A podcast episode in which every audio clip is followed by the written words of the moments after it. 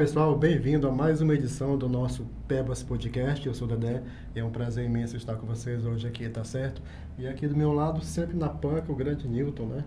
É, Sempre bem dessa vestido. vez não na panca do mago, mas estamos aqui presentes aqui fazer mais uma vez acontecer aqui no Pebas Podcast aqui. E hoje a gente tem uma presença ilustre aqui, né? Sempre ilustríssima aqui de Parauapebas. Participou de um reality show aí, não vamos citar nome ainda. Que Isso. reality show é esse? A Mel Nascimento. Olá, gente, boa tarde. Muito bom estar aqui com vocês, né? Então, assim, fiquei muito feliz com esse convite, surpresa também pelo convite. Eu vim marcar essa presença aqui com vocês. Nós que agradecemos você estar aqui. Nós que agradecemos o convite e, e a participação, né? Com certeza. Mel, começa falando pra gente, pra quem não te conhece, né? Quem é a Mel, de onde a Mel vem. É, na verdade, eu sempre vivi, nasci em Marabá e fiquei de Marabá para Parauapebas, que era quase que natural, né? Naquela época, os meus avós ficavam entre aqui e lá, que aquela, era meio que vila ainda. Sim. Então foi bem no início de tudo e depois eu fiquei aqui em Parauapebas, depois que já fui crescendo com meus avós. Aí depois Vozinha morreu e eu fiquei entre Parauapebas e Marabá de novo, até eu tomar um fôlego já e escolhi essa terra para ser minha terra.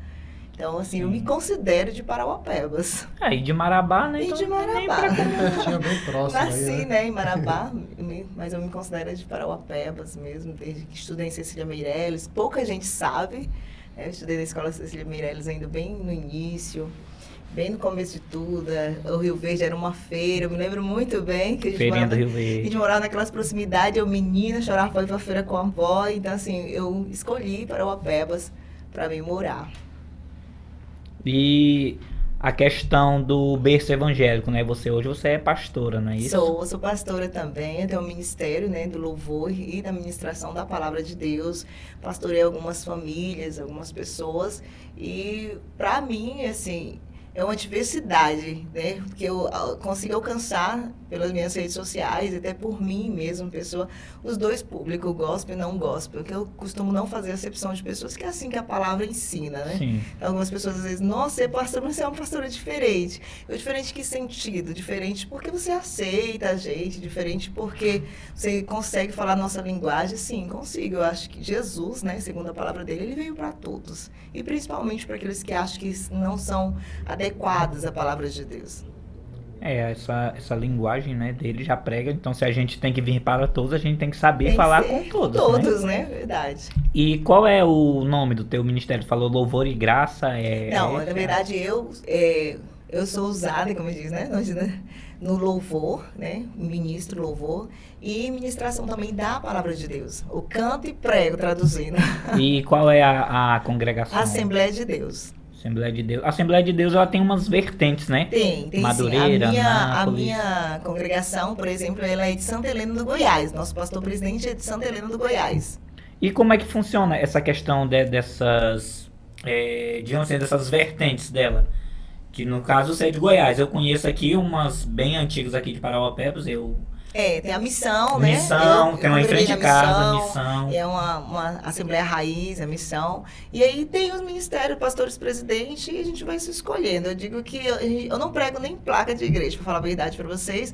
Eu gosto muito de pregar Jesus. Jesus, ele cabe em todas as religiões. Sim. Eu me lembro, eu acho que missão, só voltando nesse assunto. Missão é porque leva mais pessoas pra pregar o evangelho pra não, fora. tem nada ligado a isso. Não, e eu jurava que era isso. Eu falei, missão. Imaginava Era pra ser, era pra ser. Eu tenho, eu tenho umas primas de Beberibe lá do. você jurava. Eu jurava que era isso, que elas, elas fazem nessas missão. Também sou missionária internacional, mas não tem nada a ver com isso, não. Eu o missionário jurava- tem que sofrer sozinho mesmo. Eu falei, Ou ah, então ser seria, da o princípio igreja. é esse, né? Mas a gente sabe que existe os lados positivo e negativo, assim como todas as, as outras entidades. E bom seria que uma igreja fosse realmente missionária e enviasse aqueles que têm a raiz missionária para ir fazer sem preocupar com alimentação, sem preocupar com nada. Mas infelizmente não é bem assim. E eu jurava que era isso. Eu jurava, não, sem. É missão, então. É, missão, então leva os missionários, né? Esse pessoal era pra pra pregar ser. fora. Mas no caso já fez alguma missão em outro país? Já, Fiz qual? Bolívia, né? Fiz Bolívia em 2017. A gente voltaria agora para fazer, e pra fazer mais algumas missões em 2019 e 2020. Foi quando eu já estava preparada, foi quando a gente foi surpreendido pela pandemia. Então, desde então, as missões ficaram só no Brasil. E principalmente em Parauapebas. Eu falei para o Senhor, quando eu vim da Bolívia, falei, Deus, se o Senhor me fez eu alcançar a Bolívia, eu quero alcançar muito mais a minha cidade. Né? Então, a gente tem trabalhos sociais aqui na cidade. Eu tenho um CEMAP, que é o Centro de Missões Amando Próximo, cuida de crianças e adolescentes e algumas famílias em vulnerabilidade social. E a gente sempre está interligada a isso, em levar o bem, sem estar olhando a quem, se, que é a religião, de quem é filho, o que pode oferecer ou não oferecer. E sem também deixar é, impregnar o assistencialismo, que às vezes a gente vê, né, um, por falta de conhecimento, talvez, muitas pessoas fazendo assistencialismo e acham que está fazendo o máximo, e acham que está servindo a Deus. Não.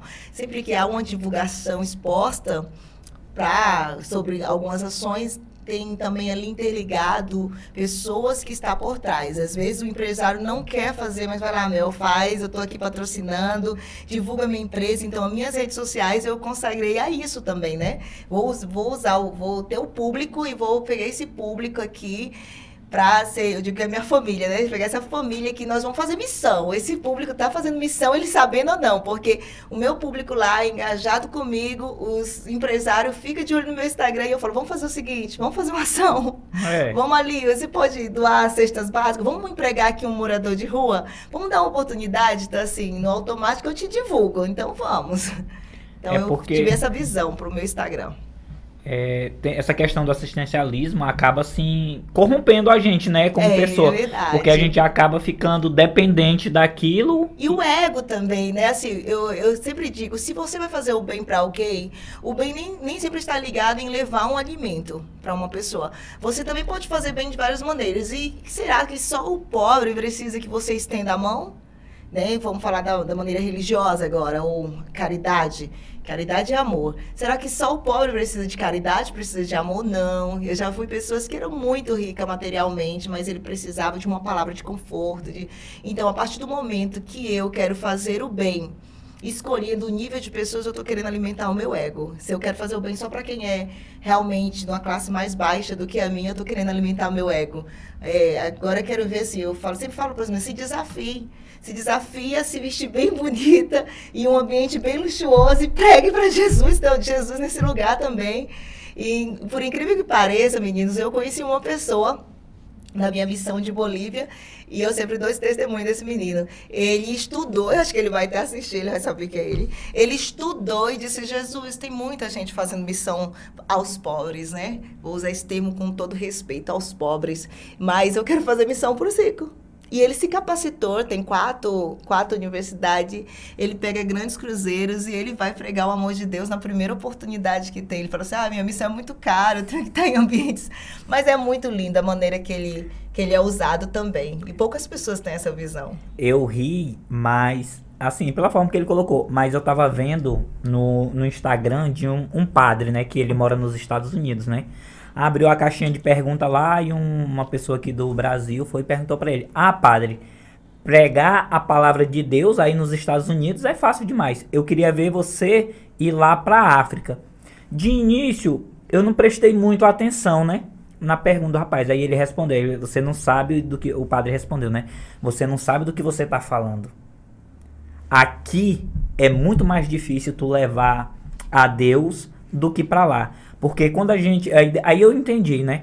Falei, porque quando a gente está num, num, num, ambiente de miséria, de, de pobreza mesmo, de degradação, a gente se apega muito mais a Deus. É verdade. É muito mais fácil alguém chegar e te dar uma palavra do que eu tô aqui.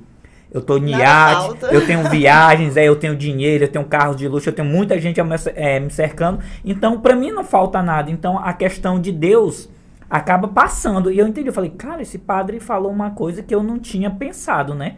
Porque todo mundo fala, ah, o cara tá pregando nos Estados Unidos, tá lá de boa. Falei, cara, mas aquele ali é um país muito capitalista, então a missão dele é muito mais difícil é mesmo. É muito mais difícil, né? É, tem algumas pessoas, eles... Você já prestou atenção, tem mais igrejas em bairros carentes? Tem todas as denominações Sim. em bairros carentes. E eu fico perguntando, assim, eu tenho conversa às vezes com meu esposo sobre isso. Poucas igrejas em bairro rico, será que nós não estamos se desafiando a pregar para aqueles do colarinho branco, como diz, né? Para as pessoas de grande porte? Por que não se desafia? Se somos missionários e se Deus usa, Ele vai nos usar em todos os lugares. Claro que com decência e ordem, né? Então, eu sempre digo para as meninas, que me acompanha, me segue, onde eu tenho a oportunidade de falar de Deus, eu vou falar, assim, sem ser invasivo. E eu já tive grandes oportunidades de falar do Senhor para pessoas que se, se são intituladas como grandes, tanto aqui como de maneira geral. Né? Então, assim, o presidente do, do, país, quando ele veio, eu disse que eu não queria orar por ele. Eu disse, de jeito nenhum. Ah, o presidente agora, né? Quando Isso, ele veio. Quando ele veio em 2017. Campanha, né? E eu fui fazer uma. A gente foi, eu fui apresentando os índios lá pro evento. E meu amigo, eu falei, vou estar de índia. Calma aí, calma aí, calma aí, calma aí, calma aí, vamos voltar aqui, vamos voltar aqui o candidato a presidente, o Jair Bolsonaro, né? Ele estava aqui visitando e foi visitar, e você fazia parte da comitiva que estava apresentando. Mas eu estava como índia. Ah, você estava como índia? Eu me pintei inteira, estava como índia, eu estava representando os índios, né? E aí, então, eu falei, eu não vou falar nada, nada, e não, vocês, ninguém vai saber que eu sou pastora, eu não vou orar por ele. Só que quando eu cheguei no hotel, eu tava diferente já. Eu, eu levei minha Bíblia e eu falei, meu Deus, por que eu trouxe a Bíblia para o evento? Mas tudo bem. E aí, quando eu cheguei no hotel, que a gente ia se, se juntar com a outra equipe, com os outros índios, para a gente ir para a recepção dele.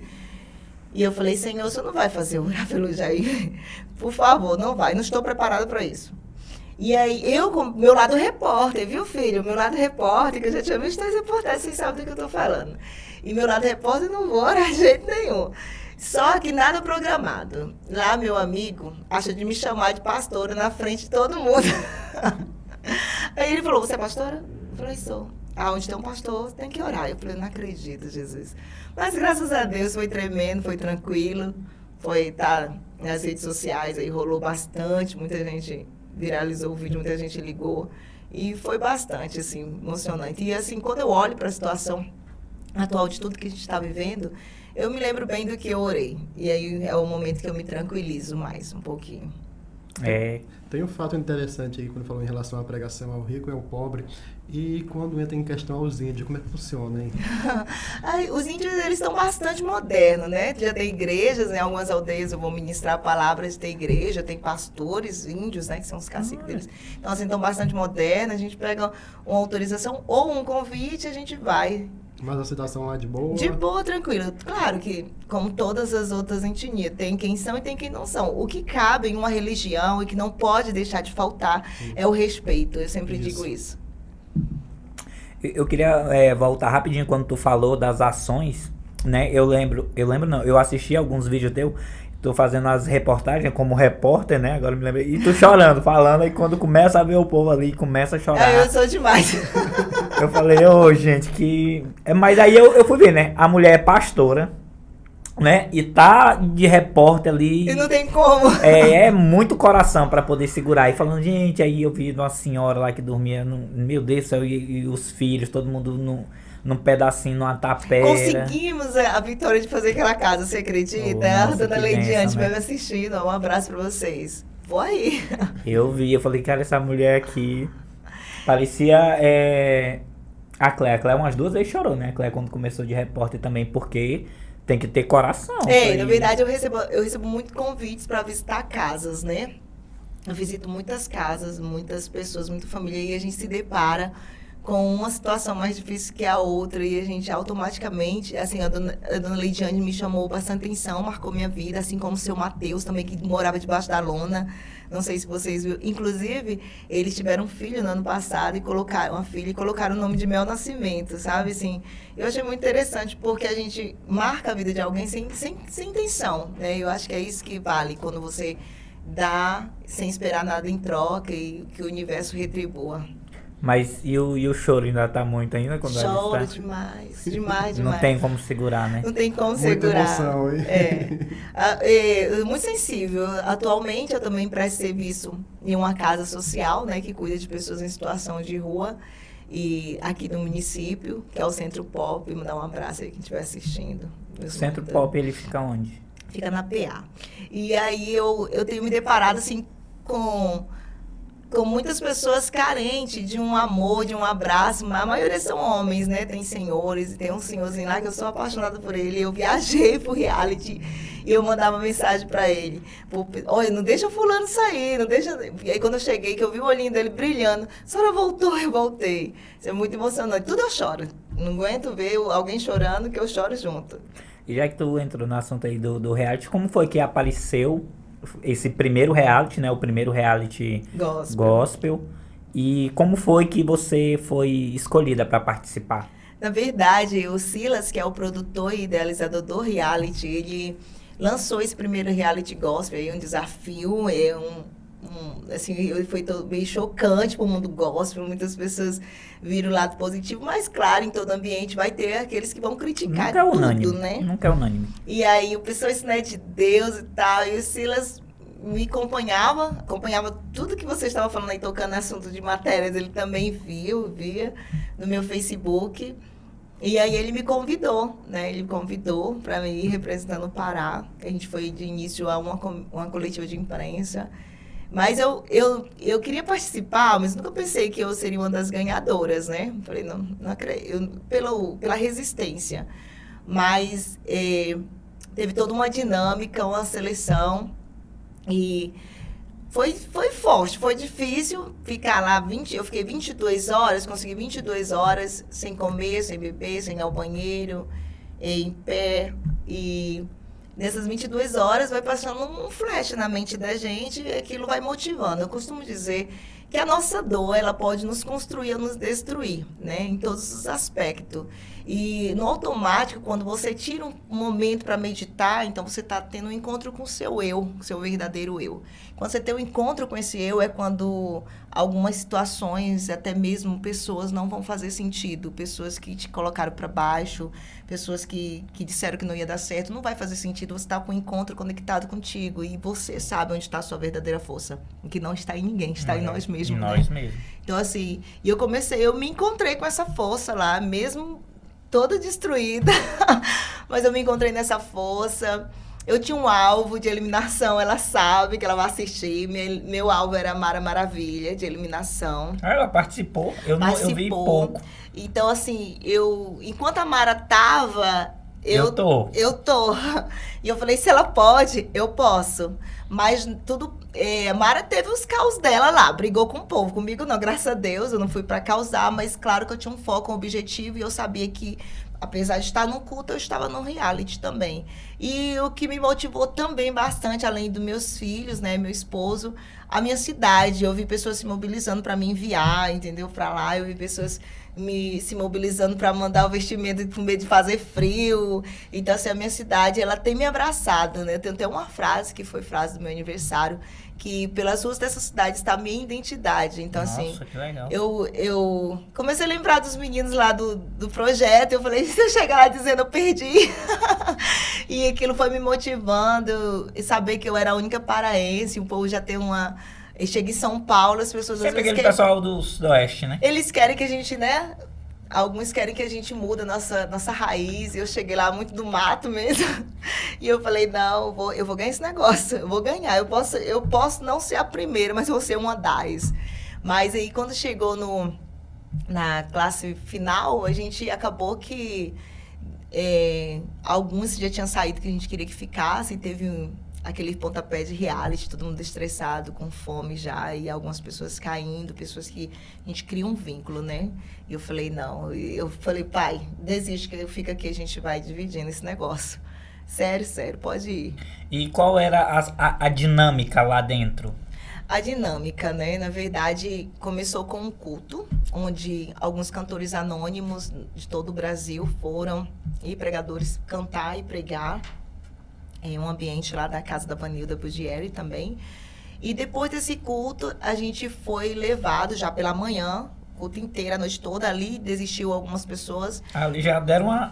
É, quando eu de manhã, era até 8 horas da manhã esse culto, e aí limpou um bocado, e foram, mas foram 67 ao redor do carro ainda.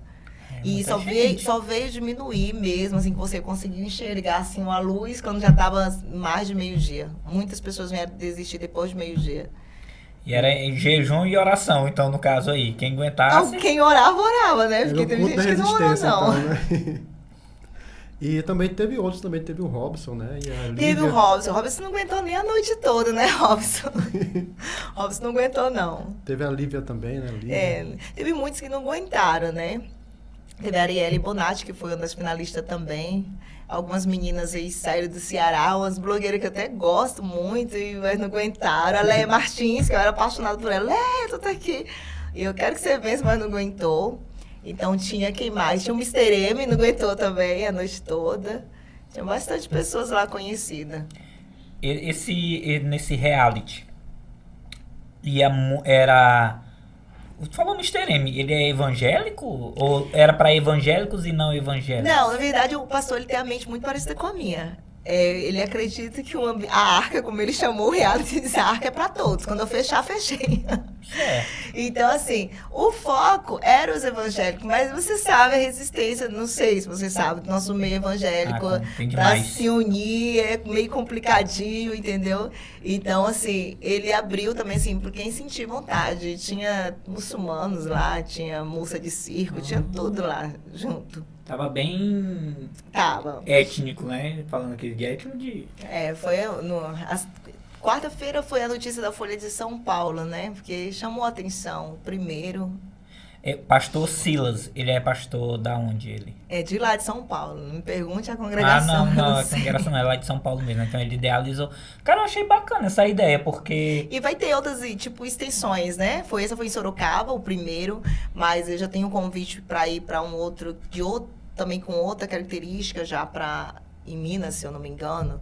Vai ser no final do ano, eles convidaram, né, os vencedores para ir. Então, no caso, esse reality era mais de resistência. E de resistência. E ele durou, até o final dele, foi quanto tempo? Ele durou quase 24 horas. Aí, aí não podia comer, não podia beber. Não, podia nada. Muito tempo. Era só ali interagindo aqui com um e com o E, outro. não, não podia conversar. Podia conversar, mas você não podia mexer a mão. Então, era melhor que não conversasse, Ah, porque a gente é com- acostumado é, com gesto. Conversar sem gesticular é quase impossível. Uma musiquinha tocando lá, não podia dançar. Forró gospel lá, e o povo. Muitos foram eliminados dançando forró gospel lá. Porque a mente, né, você tem que estar focado. Eu aprendi com o pastor Eduardo, que, a, que é de Brasília. Eu, me- ele falou pra mim, quando eu fui pra coletiva de imprensa, eu tive o prazer de ficar na casa dele com a esposa dele. E ele disse pra mim: não, você tem, é psicólogo, você tem que ganhar na mente. Então, quando eu vi que eu ia, eu falei, eu vou, meu Deus, eu vou. Eu tava nem preparada para ir. Quando eu vi que eu ia, eu falei, pois então, Senhor, não me leva se não for pra me ganhar. Porque eu tô cansada. Eu falei muito sério com Deus, né? Eu tô cansada, eu tenho muitos afazeres aqui na cidade. Então, se for, se eu quiser um propósito comigo, amém, vou. Mas, fora disso, não me leve se não for pra me ganhar. Não, e a gente já pensa que, né, a saída daqui, né? Que Isso já é, que eu tô te aqui- falando. Aqui já é o fim do mundo, é daqui voltando. Daqui pra frente não tem mais nada. A ida é ótimo, mas na volta dos aviões só Jesus, meu filho. É verdade. Não, uma vez eu fui pra uma das minhas viagens para Macapá, quando eu tava trabalhando lá. Eu vim de Belém. Não, na ida era direto. Passou aqui, só parou ali em Marabá ali, pronto, direto Belém, tchau. Na volta não. Fomos pra Belém, aí de Belém era pra eu pensei, Belém, Marabá, Parauapebas, né? Rapidinho. Igual foi pra ir. Não, de Belém a gente deu uma volta lá por não sei aonde, foi fazer um check-in. Eu falei, meu Deus do céu. Pra me vir pra cá, pra, tipo assim, É pra me vir né? pra trabalhar, os caras botaram só. Quando eu venho de folga, É assim. eu tenho que rodar o Brasil todinho pra poder chegar na minha cidade. Eu falei, perdi um voo ainda, e o outro que tinha, tinha que rodar o mundo todo. Eu falei, não, vou só amanhã agora, eu vou ter que rodar o mundo todo e vou chegar no Marapé. Não, é, o E pessoal tem para Marabá, né? Que é a- a- o preço de custo em questão de Marabá pra Carajás é um absurdo. É o preço de uma, de uma viagem pra qualquer outro lugar. É incrível, né? É incrível. Esse, e quando tu sobe aqui de Carajás, tu subiu. Aí o piloto fala, tudo bem, senhores, né, não teremos turbulência. Senhores, por favor, coloquem os cintos e estamos descendo. Pronto, chegou. 15 minutos, né? É. 15 Já minutinhos. pensou, gente? E é o Só oi da cara. Sobe e desce, sobe e desce. É cara a passagem daqui E, pra e ali. Mel, você falou que teve o primeiro dia, né? Que foi a noite todinha, aí teve a parte da manhã. Aí como foi da parte da manhã em diante? Então, aí da parte da manhã, o primeiro. A noite foi top, né? A noite a gente acostumado com vigília e tal. Foi top, ainda podia se movimentar até um certo horário. Depois botou todo mundo sentado e quietou. Mas a parte da manhã, a parte mais difícil para mim foi durante o dia mesmo. Eu tinha minhas limitações da coluna. E eu não tinha preparado, me preparado fisicamente, não tinha malhado, tinha muito era comido, meu povo. pra aguentar, né? Comi um bocado. Só que antes eu falei, não vou comer. Eu falei, eu vou comer. Eu vou, minha última refeição vai ser meio-dia. Mesmo que eu podia comer até 10 horas, porque eu fiquei com medo de passar mal, né? E a alimentação de São Paulo não é igual a nossa, né? Arroz, feijão, peixe e tal. Não, é. Lá é batata frita, sanduíche e vai. E aí eu almocei no aeroporto e falei, vou, vou comer só quando eu sair da prova agora. E coloquei isso na minha cabeça. Então, eu não tenho hábito de beber muita água e nesse dia eu comecei a beber água. Eu não tenho o hábito de ir toda hora no banheiro. Nesse dia eu queria ir no banheiro até 10 horas. Era, é só a gente não poder que a gente e, quer. Incrível, né? Aí eu peguei e falei, meu Deus, e agora? Eu sei que, gente, quando deu 22 e 40 por aí, eu já tava com vontade de ir no banheiro e não podia mais. Aí eu falei, psicológico, tia quieta, que tu tá me enganando, que eu consigo ir daqui pra Belém, eu dizendo, né, de Parauapebas a Belém, sem ir no banheiro. Eu não vou no banheiro, se aquieta aí. E aí eu fui trabalhando psicológico para segurar o xixi lá. Foi a mais, mais difícil, né? Que a parte que as mulheres estavam mais pirando. Mas teve. É, a gente fez um podcast daquilo que né, os bastidores não. Que estava nos bastidores que a câmera não mostrou, né? Que tá saindo pros pedacinhos aí. Então, assim, teve, teve muitas coisas que me surpreendeu naquele lugar, além das meninas brigando, né? Que tem os barracos de, de reality, eu me senti no Big Brother, viu, meninas? e eu falei, eu quero ser a santa desse Big Brother aqui, porque eu não vou brigar com esse povo, vamos brigar quem quiser. Na verdade, eu queria me comportar, porque eu queria mostrar pra minha cidade que eu tenho um equilíbrio, né? E o que tu desenvolve aqui também, né? Como... É, tem um equilíbrio. Mas, na verdade, eu tenho equilíbrio. Eu vejo o povo brigando, eu não brigo. É muito difícil, muito difícil mesmo. Acho que eu não perder meu controle. Tem que ser uma coisa muito séria mesmo. Nem a TPM faz eu perder o controle.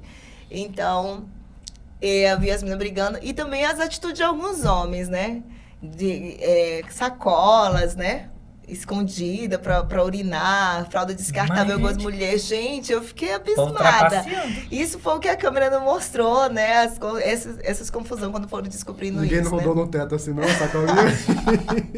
não, acho que o cara foi levantar o braço, eu não sei, e aí viram e denunciaram, sabe? e eu falei, eu nunca passei na minha cabeça, assim, que, que alguém tinha, tava tão louco pra ganhar desse jeito. E pra ir nesse tipo Ao extremo, de... né? É o extremo. E eu falei, meu Deus do céu. Então, assim, mas a limitação era só essa questão de banheiro lá pro povo, né? Muitas pessoas desistiram por isso. E quantas pessoas foram vitoriosas nesse reality? 14, né? 14 pessoas. Teve um amigo que ele ia ser vitorioso, disse que ia ficar eu e ele na última, mas eu não sei o que aconteceu. Né? Ele não queria dividir o prêmio, a gente convidou para dividir o prêmio, estava todo mundo desgastado, tinha amigos que estavam passando mal, tinha amigas que estavam estava roxa já e não queria desistir. E ó, todos que estavam lá estavam no mesmo propósito. Eu só, só saio daqui se eu desmaiar, como teve muita gente que desmaiou, né? Eu só saio daqui se eu desmaiar. E eu também tava com isso na cabeça. Eu só saio se eu desmaiar, porque minha cidade vai saber que eu não desisti. Eu caí. É, pelo menos isso, né? Porque... E aí eu não sou de desistir, na verdade, né? E aí eu peguei e fiquei no final. E a gente, quando eliminamos o, o Bendito que não queria dividir, mais um outro que foi desclassificado lá, é, com todo respeito, ele sabe que eu gosto dele, mas ele tá dando trabalho, né, pros outros, os outros amigos. Ele, não, ele falou, não conheço vocês, como é que eu vou dividir meu prêmio com vocês? E ele foi eliminado. E a gente acabou dividindo o prêmio. Nossa, que legal. E foram 14. 14. Quantas mulheres, tu lembra? Quantos Só homens? três mulheres. Nossa, que pena. E iniciou com muito mais mulheres do que homem. Mas mulher, eu acho que ela tem mais limitação nessa questão ah, que ficou do que homem. Tem muita limitação. É, a, a, maioria das mulheres estava no seu período, né? Menstrual. E, então, assim, teve muita limitação lá. Muita limitação mesmo para as mulheres. Até chegou um momento da prova que a Vanilda perguntou para os homens se eles não queriam dar o segundo prêmio para nós, né? Para nós dividir entre nós. Só que esse abençoadinho não deixou, não quis. Era dele, era no dele, caso, né? E... Tudo era dele. E aí, só que logo depois, não sei como, ele foi eliminado lá, fez uma marchinha errada, uma dança lá errada e saiu do círculo, que era um círculozinho, uma bolinha. E aí a gente venceu. Mas foi só, falou, vencer, aceita, todo mundo aceitou, venceu, vencemos, caí pro lado e pronto, apaguei. Muito cansado eu tava e foi um, até hoje tô me recuperando. Nesse tempo quer dizer que não podia dormir, não podia descansar nem um pingo. Não, pai, era em pé. Corrido. Não, em pé. Resistência. Em pé. E isso aconteceu em que época? Ni, qual foi a data? Hoje tem sete dias, né, que eu cheguei. Foi sábado a vitória. Tá bem recente. Foi dia 4 a vitória. É, foi bem... Começou dia 3. É, então ainda tá se recuperando mesmo. Principalmente da viagem, né? Principalmente da viagem. O né? reality já superou, agora a viagem, meu Deus do céu. Gente, é sério. Por isso que eu te falei que não dava, que eu ia me recuperar, gente. Eu tava muito cansado, com muito desgaste físico. Foi muito difícil mesmo, mas graças a Deus, eu quero agradecer até meus seguidores, que eles me deram suporte e me apoiaram o tempo inteiro. Eu uso muito os stories, né? Converso muito com eles pelos stories. E me deram muito suporte, conversavam comigo o tempo todo. Até hoje, gente, eu não pude responder. porque Meu celular tem muitas mensagens, muitos travaram. Então, eu já quero mandar um beijo para todo mundo aí que parabenizou pela vitória, os sites, tudo que tá aí publicando. A gente acompanhou nas redes sociais o pessoal dando força, compartilhando lá. Foi bacana. É, era muito legal, né? E tinha uma votação também. A gente ficou em terceiro lugar nessa votação, porque o Israel arrasou 53 mil votos, né? Para uma votação para um iPhone 12. Eu queria tanto ganhar um iPhone, gente. Telefone de blogueira. É, verdade. blogueiro sem, sem iPhone. E aí meus, meu- meus, meus amores votaram bastante lá, mas a gente ainda ficou em terceiro lugar também. Deu uma descansada dessa votação. Israel virava noite, né, Israel? E tá bom, deixa esse menino ganhar esse iPhone aí. É, o iPhone vem, vem mais pra frente. Vem. E aí, aí já ainda é muito recente pra gente colocar assim, uma perspectiva de tu de, de colher esses frutos, na verdade, né? Porque você foi pra mostrar mais o seu trabalho também, que você desenvolve aqui, o seu trabalho de pastora, como pessoa também, né? Que você fala que você conversa muito com todo mundo. Eu vi, eu só vi mais tua parte chorona, não vou mentir não, a parte Olha, chorona gente. de Sentimental, é. isso, mais sentimental, né? Porque, como tu fala, tu trabalha muito diretamente com mais com pessoas vulneráveis, né? Na maioria do tempo é porque tem mais pessoas assim, então é lógico que a gente vai trabalhar com mais pessoas nesse âmbito, né? Mas tem as pessoas lá em cima é também que meu a gente número, sabe. aí eles me ligam, sabe? Aí, ó, às vezes, eu recebo ligação de, de pessoas mesmo da saúde me ligando, pastor, tem um morador de rua aqui que tá machucado. E eu fico assim, como é que esse povo consegue meu número ainda? Pouco antes de eu ouvir alguém falando assim, oi, pastor, localiza tal pessoa que é lá na roça, localiza tal pessoa pra mim, avisa que o pai dele morreu. E eu falei, como é que eu vou avisar que o pai do, do homem morreu, gente? Esse povo Então, assim, as pessoas têm acesso a mim, eles, eu não troco de número e a maioria tem meu número, ou pega nas redes sociais e me liga e me fala uma situação e a gente tenta resolver, Na né? verdade, é uma mulher do povo, né? digamos É, eu assim, gosto. Tá ali Me curaram. Eu ajudar. digo que tudo começou quando eu, eu queria ser útil, de alguma maneira, né? Tanto assim que depois disso a gente vai se aperfeiçoando, encontra seu dom, você tem que se aperfeiçoar, né? Então, eu tô cursando serviços sociais, né? Porque não era o que eu sonhava, eu queria ser delegada. E tô, mas eu choro até se eu vejo alguém preso, infelizmente. Você acredita? Acredito. Eu acredito. Eu vejo alguém preso, eu fico pensando na mãe e eu começo a chorar. Então, eu comecei a fazer serviços sociais, eu me identifiquei na faculdade e comecei a mudar muitas características assim, do, do, do meu serviço, como eu disse para vocês, para não fazer assistencialismo, né? A gente faz um assistencialismo sem querer e vai colocando a pessoa numa condição de, de necessitado. E não, eu não quero ninguém na condição de necessitado, eu quero que todos cresçam, eu sei que é uma fase de precisar de uma cesta, de um alimento, de uma ajuda financeira que seja, mas eu, eu sempre profetizo, né? Eu digo, olha, hoje você tá, hoje você está precisando, amanhã você está me ajudando, certo? Quando é morador de rua, eu digo, você é meu obreiro, bora lutar, você sair dessa situação, que você é meu obreiro, vai me ajudar a ajudar as pessoas. Então, assim, mesmo que é um trabalho dos, das- dos frutos bem raro e bem cauteloso esse trabalho, se você não tiver amor, por isso você não faz, porque é você dando algo para alguém que não faz por merecer às vezes, né? Eu já cheguei, eu tinha meu último dinheiro, eu comprei lanche para os meninos inteiros uma vez. E eu tava até com minha sogra nesse dia, e o menino se estressou lá, um dos meninos que eles são às vezes alterados, e jogou a comida no chão. E eu só abaixei a cabeça e chorei, mas não, não era por causa da comida. Eu falei, meu Deus, eles souberam que era meu último dinheiro que eu tô aqui comendo com eles. E eu comprei o lanche para eles, aí depois, eu, o, aí ele, o outro falou assim, olha, faz isso não, que a pastora, ela faz um sacrifício para nós estar aqui e tal. E assim, se eu como um salgado bom, eu quero que ele coma um salgado bom. Eu gosto de dar esse, esse momento para eles também, dentro das minhas condições. Todo, todo Natal eu me sacrifiquei para Jesus e eu faço missões na rua. Não sei se vocês já viram, até o Natal de Ruas, a gente já vai para a quinta edição. Todo Natal eu tô com eles. Então, o que, que eu quero comer no Natal? O que, que eu comeria com minha família? O que, que eu colocaria na mesa? Aquele peixão grandão assado, é, o, o, o leitão assado, o peru. Então, eu vou levar para eles também. E esse Natal, ele meio à pandemia, foi o Natal mais lindo que eu já vi na minha vida. Porque todos os Natal eu cozinhava ali no fogão a lenha e naquela peleja doida, que eu gosto de cozinhar para eles também. Só que esse Natal eu falei, seguidores, vamos me ajudar vamos fazer missão comigo. E marquei o ponto de encontro, falei, sete horas, estou esperando o prato. Quem quiser participar, participa, quem não puder, deixa o prato. Então, assim, chegou todo tipo de alimento lá, assim, muito lindo, muito gostoso. Aquela guloseima, assim, do doce, bolo enfeitado, coisa mais linda, saladas. E eu achei muito lindo. Meu esposo, eu digo que hoje, graças a Deus, nós conseguimos conquistar um espaço que meu esforço, às vezes, é divulgar, né? O meu é. maior esforço. E estar com eles lá. E para mim sempre é uma alegria. Ontem eu levei alguns para tomar vacina da Covid e ele falou assim, me chama de mãe, né? Ei, mãe, a senhora gosta de estar no meio de nós, né? Eu falei, gosta, não sei porquê, mas eu gosto. Ele, não, mas nós gosta também, sabe? Então, assim, esse carinho recebido por eles, tem que olhar dentro da essência. Se você olhar por fora, muitas pessoas dizem, não tem jeito, e alguns às vezes não vai ter. E aí, porque não tem jeito, você vai desprezar? É. Então, assisti um filme, vi que vocês gostam de ler, vou falar um filme para vocês é, dois filmes que mudaram minha vida, todos são iguais, e Loucuras de Amor. Então, esse filme Loucura de Amor, ele, ele traz essa mensagem. Você aceitar a pessoa, às vezes nós queremos mudar muitas pessoas. Nós queremos que as pessoas parem de tomar um alimento que é necessário para que ela se controle, que se equilibre. Aqui o Loucuras vai datar, Loucuras de Amor, esse filme. Aí você vai achar top. Então, você quer mudar pessoas de todos, todas as maneiras, principalmente em relacionamentos, que esse filme vai falar sobre isso.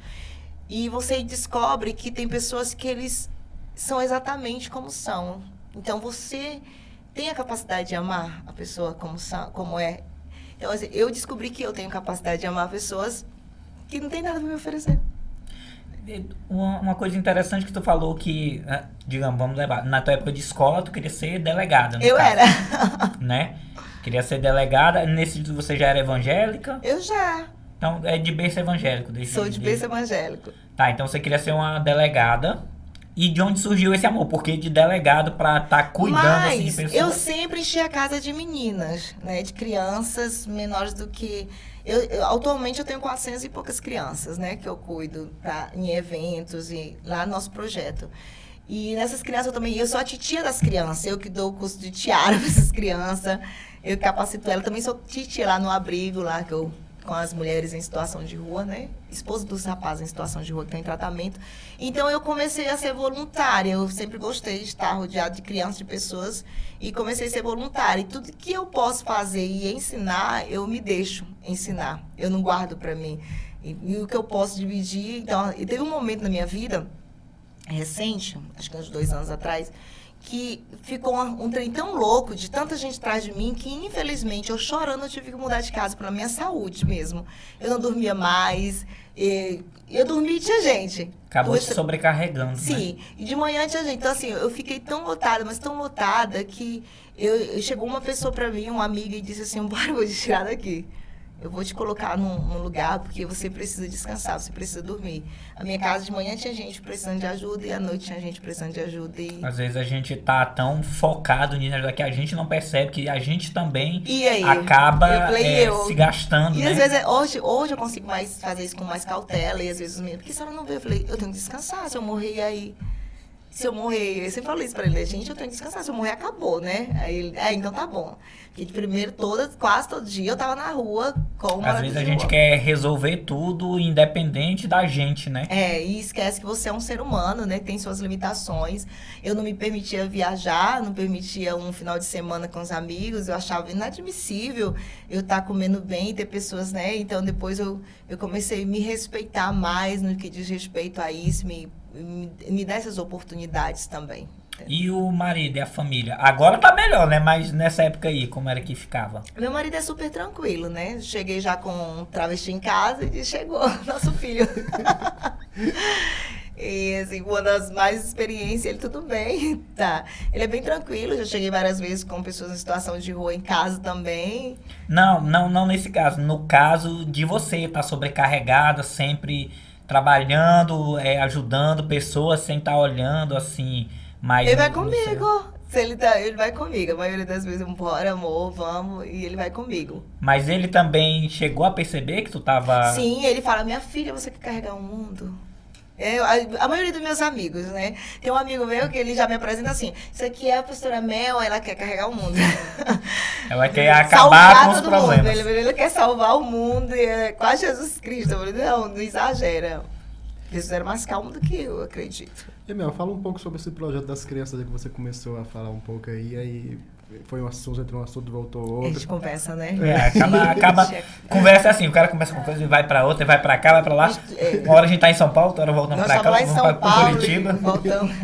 Então, é o CEMAP, né, que é o Centro de Missões Amando Próximo. A gente atende as crianças de alguns bairros, e algumas só em, em ações, né, que eu queria me estender para não atender só em ações, mas o do Tropical, eles têm um atendimento contínuo, né? Tem crianças, tem o bebê, né, que é o momento da mamãe, e o bebê do, da barriguinha, a gente vai arrecadando o enxoval, e depois eu tenho crianças de dois anos, tem uma criança de três, e vai, eu tenho crianças que eles não querem ser chamadas criança de 18, né? Já estão com 18 anos e outra hora estava com seis anos ali comigo. É, tem muito tempo então que, se, Sim, que você eu cuido, acompanha. Né? Eu sempre digo que eu quero fazer algo contínuo. Eu não quero fazer algo passageiro. Você falou, Jesus, eu quero deixar um memorial nessa terra. Né? Eu quero deixar um memorial. E sempre falo à minha família, quando eu tô doente. Olha, se eu. Tu adoece? Eu adoeci. No, eu adoeci, eu tive suspeita de Covid várias vezes, né? Eu tenho asma. E aí, devido à pandemia, o povo já vai é Covid. Então, assim, eu fico isolada. Eu, olha, vocês fazem o que eu comecei. Eu sempre ensino meus filhos, né? Meus filhos chamam moradores de rua de vovô, de titio. Eles já são ligados a isso também. A minha filha quer trabalhar e ser médico para cuidar de pessoas nossa, Precisa. que legal. E como é que funciona o apoio assim do, do das pessoas, empresários para para esse teu projeto aí? É via direct, pelo celular, né? Eu gosto que o empresário vá conhecer, marque uma visita, tipo a gente tá fechando com algumas empresas para ir fazer o Dia das Crianças, né? Então, assim, todo ano vai uma ou duas empresas, tem que ser umas duas, porque é muita criança. Muita criança. E aí uma empresa vai um dia, a outra vai o outro. Eu gosto que vá, eu gosto que... Queira... Ver no que é, ele também está ajudando. Você né? sabe que é, é, isso ficou muito superficial. Muitas pessoas se levantam e dizem que está fazendo algo pelo próximo e verdadeiramente não está. E eu gosto muito, principalmente quando está ligada a algo financeiro ou que vai tirar algo de ti. Eu gosto que você vá lá fazer sua entrega. Isso, sabendo o que, que ele sabendo tá... Sabendo o que você está fazendo, né? Com então certeza. já aproveita o gancho aí, pede pro pessoal. É, aí. gente, olha, dia 12 está chegando, dia das crianças, vocês estão convidados. E seguir também a página do CEMAP, viu? CEMAP, Centro de Missões Amando Próximo, que está aí no Instagram. E a pastora e a Mel, Mel, Mel Nascimento, o Apevas também no Instagram, tá, gente? Sigam ela lá e dê essa força lá para ela, hein? A pastora precisa muito da força de todo mundo, porque... É, muita coisa, né? É bastante coisa. Dia 12 aí já dá, já começa a, a, Mandar os brinquedinhos, né, para as crianças. Tá, porque... Chamar os meninos para se vestir, para ir fazer uma alegria para as crianças. E também participar, né? É. Tem gente que gosta de participar. Tem, tem gente que ama. Às vezes tem, assim, um, um medo de querer estar tá, assim, ah, não, eu vou pagar um mic, eu vou... É. A, a, gente tem muito disso, né? Às Natal acontece, quer... assim, muito de receber muitas cestas básicas. Eu recebi muitas cestas básicas de, de empresários, acho que eles fazem um voto, não sei os votos né, anuais. E muitas cestas básicas. E quando eu convido um ou outro, vamos lá comigo entregar, às vezes o carro não cabe, né? Vamos lá. Eu nem sabia que tinha esse espaço aqui no, em Parauapebas, eu não sabia, que é a União, né? Que é o Tropical. Eu nem sabia que tinha é, esse povo aqui. E tem um povo lá, gente. Tem um povo lá que precisa de nós. Tem Aquele um pessoal que... nunca saiu de lá do União? Não, tem não um tem povo que precisa tirar, ser né? capacitado. Né? Tem... Vão sair. Tem um povo que precisa ser capacitado, tem um povo que precisa ser enxergado, precisa ser amado, né? Não que não seja, mas quanto mais pessoas para ajudar, melhor. Com certeza. Aqui, aqui eu vejo muita boa vontade. Quando eu tá, trabalhava na penúltima empresa, daqui, porque aqui vem muitas empresas, né? Muita gente fora. E tinha fácil acesso o pessoal. Só que o pessoal também tem que buscar eles, né? Eles não são também de estar tá indo muito atrás, é não. Verdade. Mas quando as pessoas vão atrás, chegavam nele, nunca vi nenhum dizer não. Nunca vi, sempre ajuda, né? Mas tem isso também, da gente ir atrás é e saber, é, e achar também, que também não é assim, chegou lá no escritório lá e tu vai entrar e vai falar com o pessoal. E... É verdade, mas eu digo que as Parauapebas ela é uma, é uma terra muito boa, né? A terra maravilhosa e tem uma, uma terra de oportunidades, uma terra de pessoas que têm um coração bom, Claro que tem os caos, né? Mas eu acho que o amor aqui prevalece. Sabe quantas pessoas chegaram aqui mesmo sem nada, né? E conseguiu se reconstruir. Então a terra ela é frutífera de, de alguma forma. É que é uma terra que tudo que se planta Colhe. se colhe. É com verdade. Certeza. Com certeza, né? E, e a questão, como é que você vê a questão é, da igreja, você como participante da igreja, é, na ação social direta aqui em Parauapebas? Eu, eu gosto de ser muito sincera. A igreja deixa muito a desejar. Muitas igrejas, né? Muitos de nós, vou colocar até assim que nós somos as igrejas, perdemos o foco. Então, no que diz respeito à verdadeira religião, que é cuidar de órfãos e viúva, né? E compartilhar os seus bens com aqueles que não têm, deixa muito a desejar. Isso é... Não pode mentir, né? Não, é, é forte. Eu vejo assim da parte dos padres, né? E os padres aqui, eles têm Ah, uma. o padre, eu tenho parceria com o padre Robertinho, né? E não é defendendo a Igreja Católica, né? Mas eu, eu sempre sou acolhida por eles. Tenho parceria com a Fazenda da Esperança. Tenho um filho na fé que é o Leandro, que ele foi recuperado na Fazenda da Esperança, graças a Deus. Hoje está numa igreja evangélica, mas foi a Igreja Católica que deu o ponto inicial para a recuperação dele. Ele tinha passado por vários centros. Era um menino que você diz assim, não tem mais jeito. E hoje você vê ele puro, como diz, né? Limpo, Nossa. ele chama limpo, né? Sem álcool, sem droga, gordinho, bem cheirosinho. Então, assim, é o meu orgulho, né? Então, o padre Robertinho veio, fez até uma, uma, um- uma matéria sobre mim, levou uma revista sobre mim, levou para a Itália. E eu faço missões com ele, gosto muito. E daqui eu, padre, cadeira de roda, padre, tô precisando de alguma coisa, me ajuda. E ele, de lá, ele vai em tal lugar e dá assistência dele como pode para Eu vejo os padres, eles. Eu não sei o que é, eu não sei se é Deus ou o que, que é, mas parece que ele tem uns caminhos. Que ele, ó, minha Deus filha. Minha filha, vai em fulano que fulano vai lhe trazer. Então eu, eu vejo muito aqui em Parauapebas, né?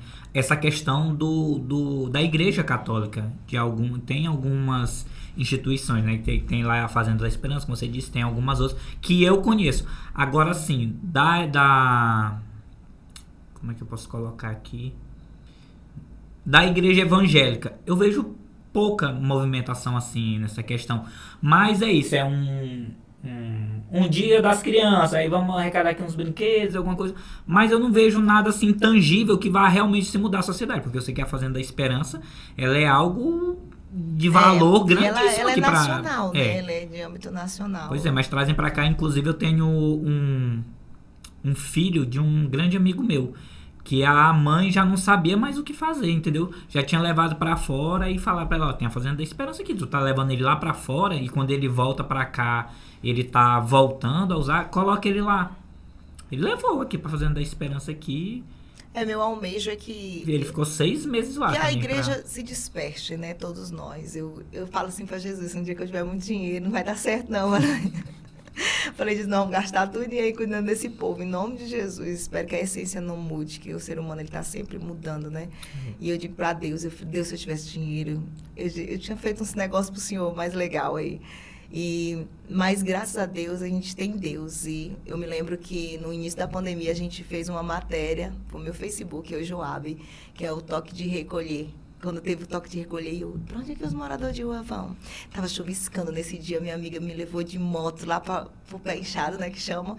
E eu fui entregar a máscara para eles, as que eu tinha, e eu fiquei preocupada com eles. Eu me lembro bem que um senhor falou assim: os primeiros que vão morrer Nossa. são os moradores de rua. Só que, por incrível que pareça, os meus estão todos vivos. Teve um que morreu, mas não foi de Covid, não. Foi eles mesmo brigando, sabe? Nossa, eles brigam muito ali. É, eles brigam muito. Então, assim, aquela palavra me doeu. Então, eu fiz essa matéria. Fiz, eh, compartilhamos, muita gente compartilhou essa matéria, muito linda. O senhor Ceará, que é uma pessoa de situação de rua, estava nessa matéria e eu pedi para duas pessoas que eram vereadores na época interceder mediante ao prefeito, né, que tinha o gestor, e intercederam. E graças a Deus que foi criado aí um, um ambiente, né, que é o Centro Pop, que é o Centro de Acolhimento para Pessoas Ah, foi daí que surgiu o Centro Pop, né? Inclusive lá eles tiraram e destruíram ali, eu achei até bom porque. Mas não era só destruir, porque os moradores de rua eles podem muito bem sair dali e achar outro lugar para eles ficarem como eles Lá acharam lá, capacidade né? de 51 pessoas e nunca fica vazio. lá no Centro Pop. E é muito bem cuidado, cinco refeição. E eu fico assim, eu sei, Jesus, por que, que eu não tenho centro? Porque como é que vai dar cinco refeições para esse povo? Nutricionista, enfermeira. Então, assim, eu, eu, sempre digo que não precisa ser por você, né? né você, se você realmente quer um bem, uma mudança para a sociedade, se você estiver fazendo, eu vou ficar feliz porque você está fazendo. Então, assim, não, não precisa glória para mim, não quero glória do homem, né? A gente nem aceita. Mas qualquer pessoa que se estenda, se levante para fazer, eu fiquei muito orgulhosa desse centro pop. Eu acho que é um dos centros que eu tenho mais orgulho, do centro pop. Nossa, que bom que surgiu daí, né? Que realmente era um pessoal que não tinha, digamos assim, ninguém olhando para eles nessa questão, né?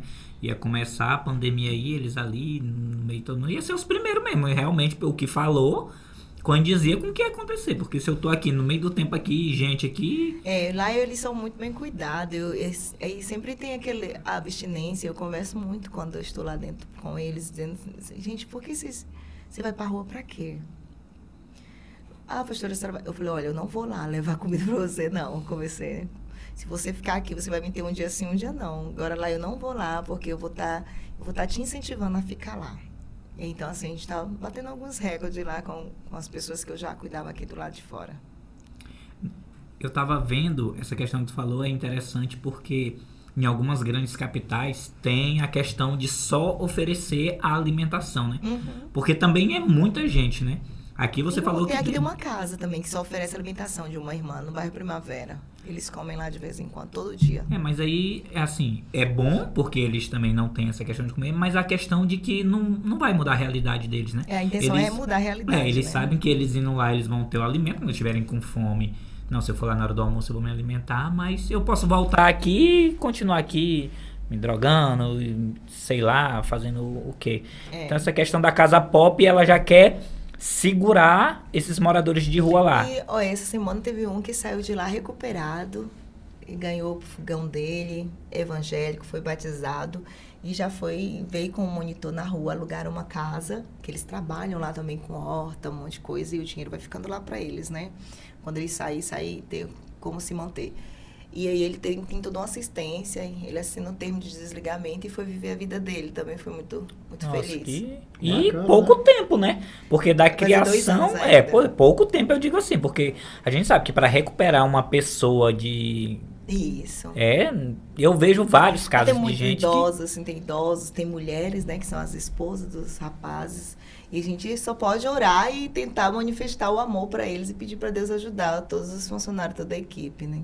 E tem psicólogo, tem assistência social lá também, tem os enfermeiros, então assim, eles são muito bem cuidados. E, e, essa parte técnica, quem, quem que fornece lá para casa? A Casa Pop é um centro municipal. Ah, é do município, né? É, ah, sim, os sim. vereadores. Eu não sei, é, é do município. não, não diga que... assim, você teve a ideia e falou, gente, a gente precisa ajudar, e foi criada essa Casa Pop, né? Que você falou a partir dessa época da pandemia. Na, na pandemia foi nasceu a Casa Pop. Ah, tá. Então do e, e, Mel, e esse pessoal que vem da Venezuela, que fica nas ruas, como é que eles estão, a situação deles Na aqui? verdade, quando eles chegaram, eu, eu estive com eles, não sei se vocês viram a matéria ainda. Eu vi uma matéria um tempo atrás. Eles reclamavam muito, né, sobre que não tinha assistência, enfim, mas eles têm uma cultura eles têm uma cultura e uma das culturas deles são índios, né? Uma das culturas deles é ser pendente. Então eles não, não almejam uma mudança, sabe? Mas mesmo assim foi entregue, o município entregou sim uma estrutura para este, grande, este pessoal. Bonita. Mas segundo as últimas informações que eu tive, é que eles estavam voltando para a terra deles, né? Deu até uma polêmica aqui na cidade, né? Porque teve foi TV, internet que Tá tudo perfeito lá, mas eles falavam, não, é porque tá faltando isso, faltando ele, aquilo. Ele, a cultura deles, até a alimentação, é, eles não se adequam com a nossa, porque eles gostam de, de, de, legumes, frango, tipo sopa, né? Então, assim, eles não comiam e eles mesmos falam em entrevista porque que eles não queriam comer aquela comida, porque eles gostam de, de sopa. E, então, assim, mesmo tendo toda a assistência, eles achavam que era pouco. Eles não têm hábito de dormir em cama, então foi colocado redes e, e tal. E está lá o varalzão, eu vi uma imagem lá, rede, rede Mas rede, eles têm uma rede, cultura meio indígena, né? É um né? caso complicado. É né? muito complicado. Até para ajudar, né? Até para ajudar, né? Eu me lembro da menina assim, eu fui dar coca pra menina a primeira vez. Não, fui lá, eu a primeira vez que eu tive contato com eles, fazer matéria também com o Joab. E aí nós dançamos, cantamos hinos lá na praça ali, do lado da, da da rodoviária. Aí a menina falou assim, você quer um picolé? E ela, não, uma coca. E eu, oh, menina esperta. Aí eu trouxe, ela queria outra, sabe? Então, assim, eles são muito, assim, muito exagerados. Muito exagerado, tudo que é demais. Dá a mão, já quer o braço. Eu falei, daqui a pouco a menina vai querer ir embora, mas eu. E eu levo. Eu levo. Eu levo. Se quiser. Mel, e a, tu falou, a tua família a gente já sabe que é bem grande, né? Mas você mesmo, assim, filhos seus, do seu esposo, Eu são tenho quantos? três filhos. Tenho três filhos. Eu moro eu e meu esposo, mais dois, né? Uma mora em Marabá. Uma- e você tem parentes aqui em Marabá? Tenho, tenho tios aqui, tenho primos. É, mas mãe só em Marabá. A sua mãe mora em Marabá. É, minha avó é daqui, né? Mas ela tá. Foi fazer tratamento fora, tá voltando.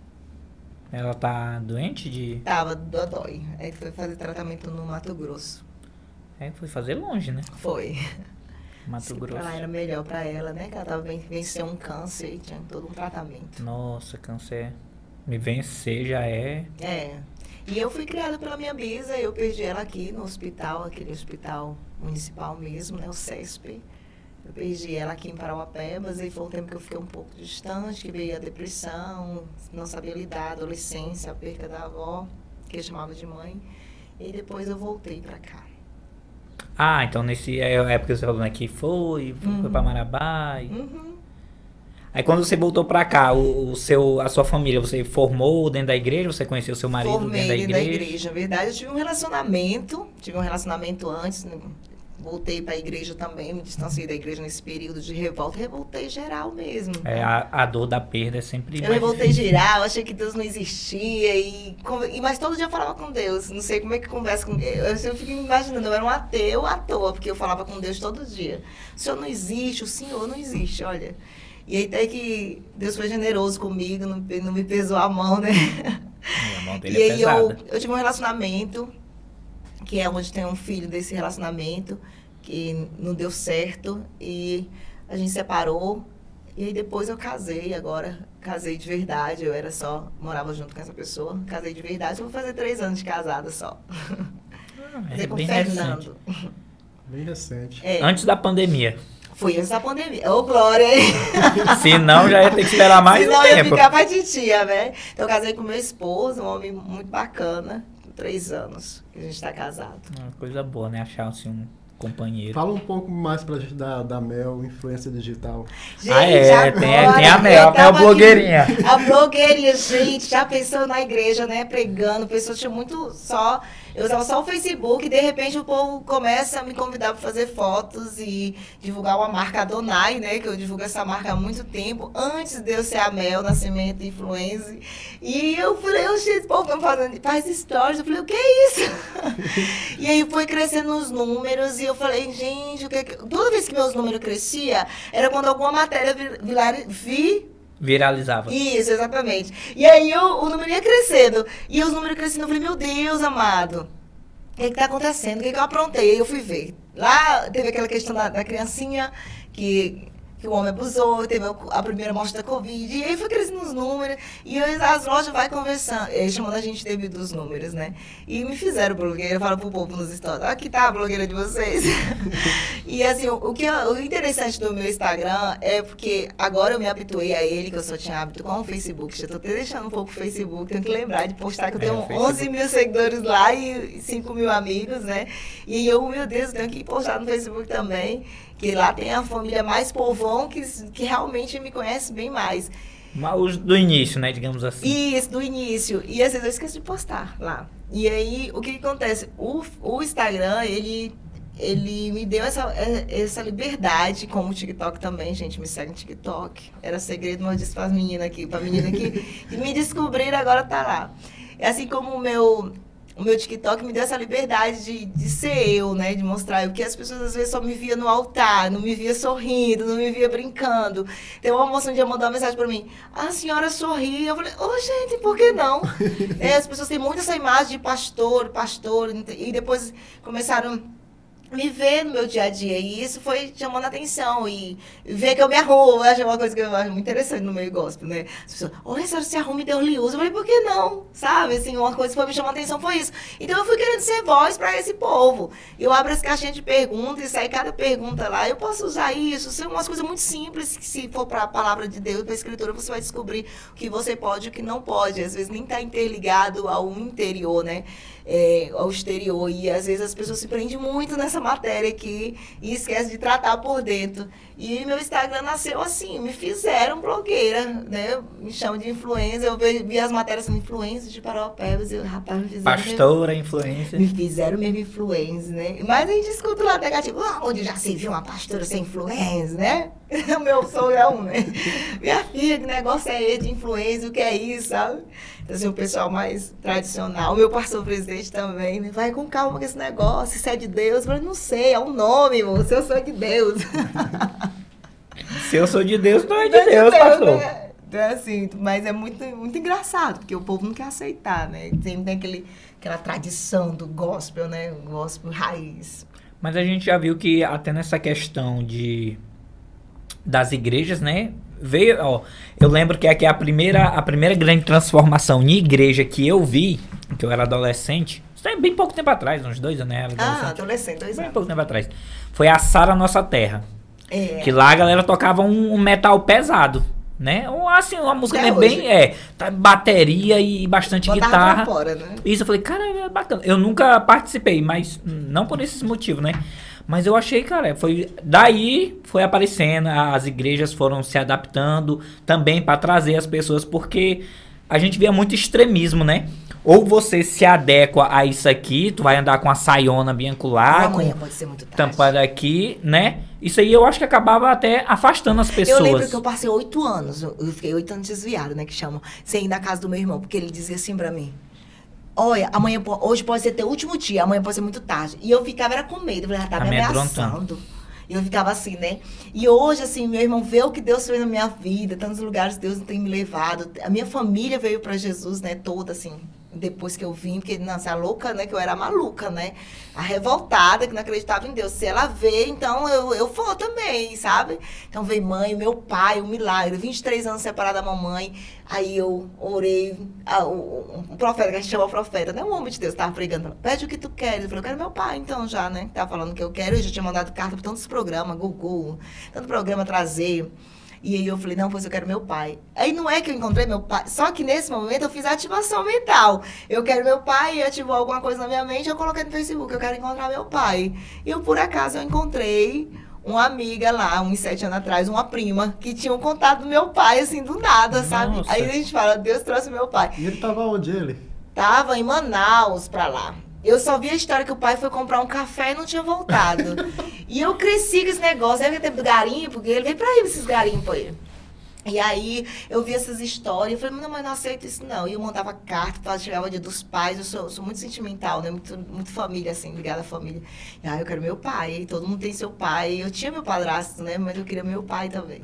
E aí até que a mãe ficou solteira nessa época. Aí eu consegui falar com ele, ela chegou do trabalho na bicicletinha. Falou, falei, mãe, tô falando com o pai aqui. Ela, hum, qual pai, menino? Meu pai, meu pai, Francisco de Assis Nascimento, eu sabia o nome, né? E ele tá dizendo aqui, se a senhora quiser voltar com ele, ele quer. 23 anos separado. Mas eles eram casados no civil ainda. E a mãe falou, ah, então, se ele quiser, eu quero. Mas a mãe tava brincando, mas o pai não tava. Ah, e ela também não via ele, né? Pra saber como é que ele tava, né? E falou... senhor idoso, né? E aí, sei que foi... Sei que deu um mês o pai tava voltando. Eu fui buscar meu pai no aeroporto sem conhecer e eu conheci, não sei te explicar como. E a mãe, minha filha, como é que tu vai saber quem é teu pai? Eu falei, mãe, Deus, cachorro sabe seu dono. Como é que eu não vou achar meu pai? E eu vi um baixinho ali, eu falei, minha cara, eu. Aí eu também fiquei com a mãe, se ela não tiver pro lado, eu sei como assim, ó, esse aqui é o meu, viu? Um dia mentido pra Dia mim. mentindo pra mim. E ele veio e me conheceu também. E foi, tá aí, uma linda história, né? Com ele. voltaram mesmo. Voltaram, casaram de novo, de véu Conquistou Grinaldo. novamente. Conquistou. Meu pai é um príncipe. Eu dizia quando eu fiquei solteira que eu queria casar com um homem com os mesmos gestos do meu pai, de lavar pé, de mulher e tudo, que isso é tremendo, né? É, isso aí é pesado. E quando eu chegava em casa, meu marido tava com a aguinha prontinha pra lavar Olha pés, querido. Você tem, que, aí, é, né? você tem que falar e acreditar. É, tem que Eu falar. É, a, menos do que isso, porque eu não quero um homem menos do que meu pai. Eu quero um homem que cuide de mim. a lei do universo, né? A atração. Aquilo que a atração, gente eu acredito projeta, volta. É, eu projetei e ganhei meu príncipe. Até pensei no primeiro período, meninas, que eu, eu já contei igre- na igreja para as mulheres que eu, hoje, a ter sofrido violência doméstica, sofrido em relacionamento, eu dou muita palestra para mulheres, né? E eu falo para as meninas que a primeira semana de casada, eu falei, Deus está me preparando para levar, não tem condição não, que lavava meus pés e os pés do meu, do meu filho, né? Que ele adotou como filho também. Eu falei, esse homem não é dessa terra não, então Deus está me preparando para levar. Ela, vou morrer. Porque nunca ninguém cuidava disso. Aí deu um mês, dois meses, até que eu entendi. Não, estou vivendo a promessa de Deus no relacionamento. Que é raro. Aí quer dizer que a Mel também é palestrante também. Sim, pregadora, palestrante. Na questão é louvor e pregação, aí entra essa parte de, de palestra, mas Sim, separado para Voltado para mulheres, né, também. E na questão do, dos desses casais que tu falou que tem que é o homem e a mulher, normalmente é os dois que estão ali vulneráveis. Também, lá no, no centro, você está dizendo? No dia a dia. Sim, às vezes sim, mas não tem muito casal na rua. Eu acho que hoje, o que eu acompanho, tem três casais na rua. Que eu acompanho, né? Se casaram por lá. Três casais na rua. Em situação de rua mesmo. No abrigo deve ter uns, uns cinco casal, mais ou menos, também, lá no abrigo. Então não tem muito casal de rua. E tem poucas mulheres em situação de rua, glória a Deus. né? Então, tem mais é homem- homens. Mas isso tem isso rapidinho aqui, isso tem assim algo a ver mais com o quê? Você que fica mais tempo com eles assim ou A maioria deles, eles estão, el- eles se frustraram na vida, né? Não soube lidar com a decepção, com a rejeição, com a separação, são inúmeros fatores, ouvindo eles, né?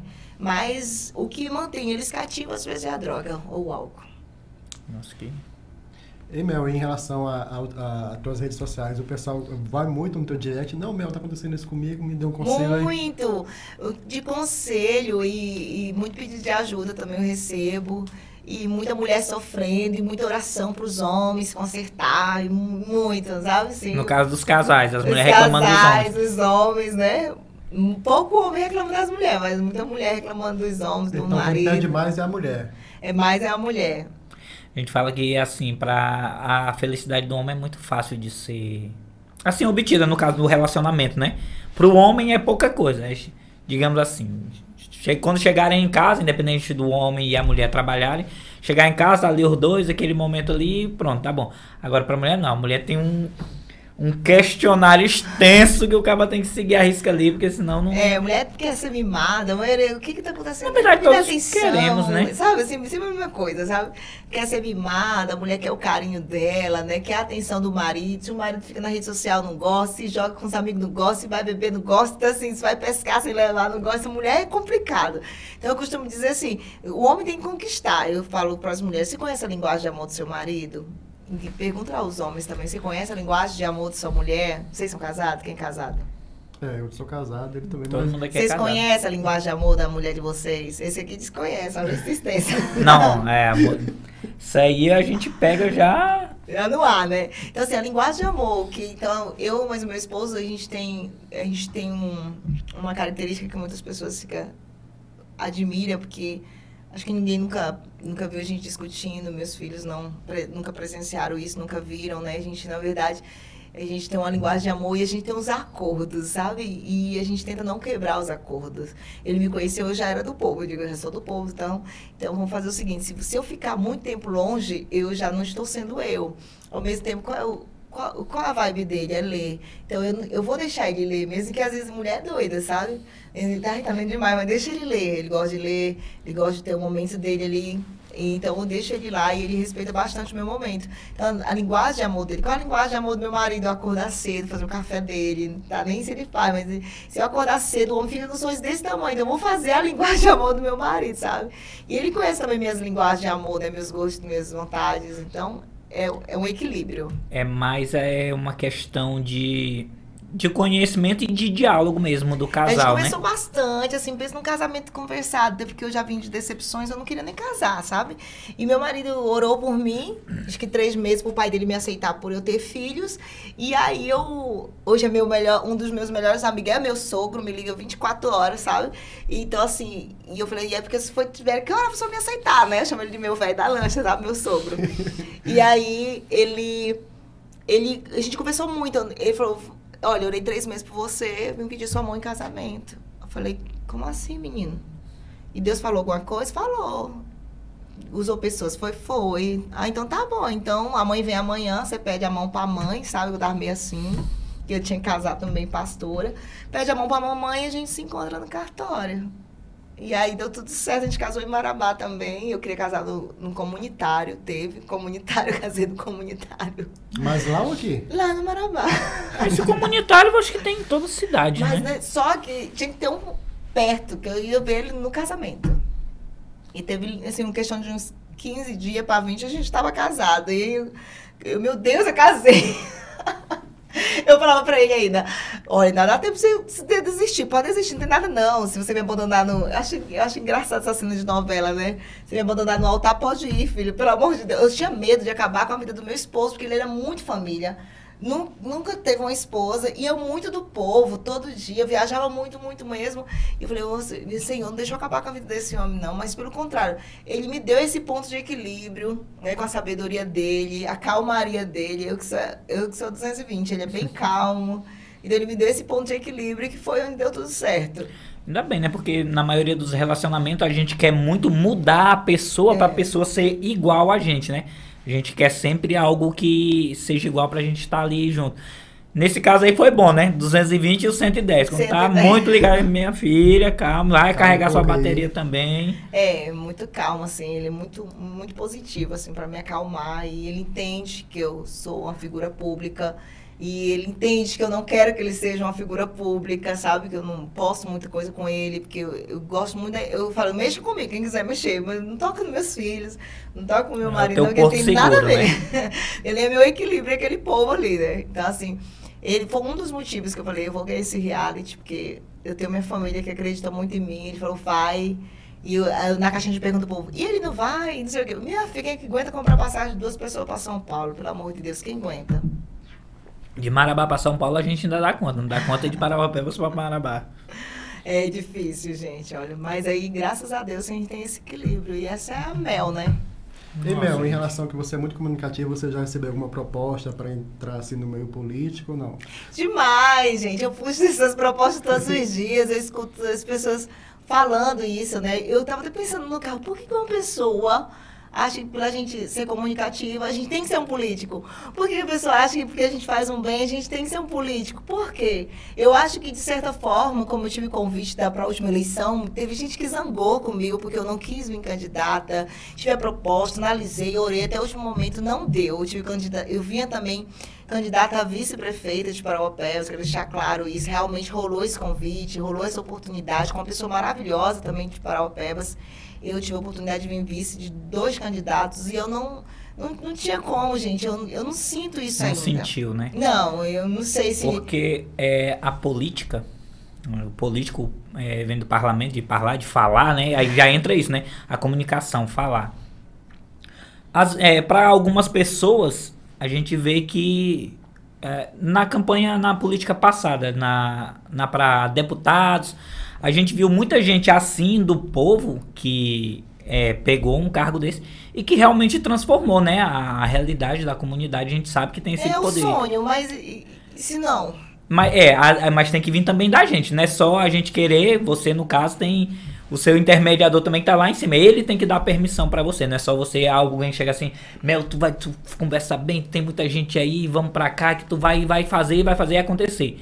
Mas aí tu vai ter que ter o momento com Deus É, de tem perguntar, Senhor, com Deus, né? Senhor, é pra mim fazer isso, né? É, eu digo que a Mel sem Deus é, é um bagaço em pessoa. então não dá, gente. Eu tinha muito medo, assim. Trabalhei na política, trabalhei aqui, trabalhei em Curionópolis, né? Fui de maneira profissional pra política, né? Trabalhar como jornalista, apresentava algumas lives. Mas sempre de maneira bem profissional. Alguns amigos que eu gostaria de apoiar não apoiei, porque eu era só uma, gente. Como é que eu ia apoiar todo mundo? Então eu tive proposta de trabalho naquele momento, realmente eu estava precisando era trabalhar, sabe? E eu, eu tinha acabado de sair da TV, e eu estava precisando trabalhar, e eu falei, eu vou trabalhar, não vou me envolver com política nesse sentido, né? E mesmo com a proposta. Agora já está aí o, povo convidando para vir novo, deputado. É porque já vem a campanha ano que vem. É. é, gente, me deixa, meu povo me deixa, ainda não é hora. Não sei amanhã se minha mente muda. Mas eu, eu, eu nasci com o desejo de ser missionária, né? Independente que eu queria ser delegada, mas eu, eu sempre quis ser missionária, sempre gostei de ajudar os, o próximo. E eu, eu peço a Deus, sabe o quê? Eu falar a verdade para vocês, que Deus me enrique e eu não preciso ser político para ajudar ninguém. Com certeza. Tá vendo, mano? Deus, eu, eu depois eu devo Tem jogado na Mega Sena? Não. Olha só. É uma chance a mais. Né? Aí, não, a gente pede, mas se a gente também não fizer nenhum esforço, não, não é que é, não, tá e, não, nesse teu, nessa questão de enricar assim, do, do dia pra noite. O povo. Se a gente não achar uma mina de ouro no fundo de casa, não tá jogando na Mega Já pensei nisso, vamos cavar um poço aqui, vai que eu acho um ouro aqui no fundo de casa. Só se for ouro, pra cá a gente não tem muito... Qual foi o, o cara que falou que você quer ser rico, ache um posto de petróleo. Na, na época do. bem no início, né? Uhum. Nos Estados Unidos. Agora já de novo, né? É, ele falou, cave um poço de petróleo, que aí você vai ficar rico e não precisa de nada. Hoje em dia não, né? Hoje em dia é mais ou menos o que, é, o que você e a gente tá aqui é ir pra internet. Você quer. É. Não, não, é bem ficar rico, né? Mas assim, quer aumentar, expandir, mostrar o que você tem, é, multiplicar tudo que você está fazendo em grande escala. Porque a gente é só um, a gente não pode estar em todo lugar. Com as redes sociais, com a internet, a gente alcança aí milhões e milhões de pessoas, assim como você teve uma votação no reality show, né? Não foi só gente daqui de Parauapebas, né? Não. Foi gente de todo Eu, o Brasil. Meus primeiro, o primeiro ponto na, no insight do meu Instagram é de Parauapebas, segunda São Paulo e desce Rio de Janeiro, que é onde eu atendo agendas, né? Rio de Janeiro aí vai descendo aí. Né? Pois é, então a gente vê, às vezes a gente, ele fala de enricar, mas eu vejo assim, é, a gente multiplica aquilo que a gente tem, né? E você faz isso muito bem. É uma grande comunicadora chorona, mas uma grande comunicadora. Eu parei de chorar nas lives, mas eu já não choro. Eu acho que você viu chorando quando o ônibus esmagou o morador de rua. Não, isso eu não vi, não. Não. E aí eu tinha que. Como era que eu ia enterrar esse homem? Ele ia ser enterrado como indigente e eu cuidava dele, que era o Valério. Falei, de maneira ah, nenhuma. Ah, você conhecia. De maneira nenhuma. E aí eu pedi apoio também para quem. Eu digo assim, para quem era vereador e essa pessoa colocou um, um, procurador do meu lado e a gente foi até 7 horas da noite conseguimos liberar o corpo desse Valério. E levamos lá para a igreja, lá onde eu congrego. E, e eu peguei os outros moradores de rua e levei para lá também, para a gente ver lá o corpo deles. Aí, quando deu de manhã, eu falei, meu Deus, como é que eu vou colocar meu marido subiu para trabalhar? Eu, como é que eu vou colocar o, o caixão desse homem no carro que estava faltando uma pessoa. Senhor, manda um servo de Deus. Aí lá se vem o padre Hudson e a comitiva dele todinha lá para me ajudar, sabe? Então, assim, é, foi essas partes que eu chorei muito. Mas eu, eu tô engolindo choro, filho. Tô ficando É, forte. agora tá. Tá, tá ganhando, é, criando casca, né? Que fala, é. tá engrossando o couro. É, algumas coisas as pessoas falavam, né? O rei falava é, comigo, eu chorava, me ofendia, ficava triste. Tipo, ah, essa pastora às vezes quer se aparecer, ah, tá fazendo tá fazendo, faz com a mão para que a outra não veja, e aí vai, tu sabe como é é essa, essa situação. E hoje isso não me incomoda mais, eu posto o que eu acho que eu devo postar, claro que eu tenho uma pessoa também que me orienta, mas eu posto o que eu acho que eu devo postar, eu sei que a maioria do meu público é cristão, mas não é porque eles são cristãos, alguns cativo de mente que eles vão cativar minha mente, não vai, minha mente evoluiu e eu não, não permito que ela volte mais, sabe, para onde eu estava. Eu já, já cheguei a passar necessidade querendo viver pela fé, sabe, assim, e que eu era isso que eu era ensinada, viver pela fé. Claro, não, mas a gente tem que viver sim realmente pela fé, mas você tem que lutar, como você falou, tem que dar um ponto inicial.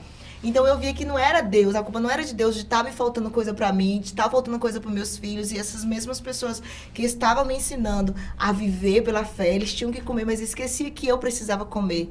E eu falei pro Senhor que a partir do momento que ele mudasse a minha vida, eu ia eu ia ser casa do pão, que é casa do pão, ajudar pessoas sabe? Sem interesse de nada, simplesmente pela gratidão, pelo que o Senhor fez por mim. Que foi, também entrou na minha frase no meu aniversário para Parauapebas, que o que eu faço em ajuda das pessoas é, é, pelo que eu recebi de Deus na minha vida, sabe? Eu não tinha, não tinha perspectiva de vida, vim, tive relacionamento frustrado, não, não me enxergava como mulher, eu tava 80, 20 é, quilos a mais, então assim, Hoje, às vezes, alguns homens elogiam, né? Algumas pessoas, e eu fico só sorrindo, sabe? Ô, meu Deus, essa bichinha super, a bichinha era tão feia, você que sabe? Então, assim, é tudo ingratidão pela superação que, mesmo com todas as limitações, eu recebi.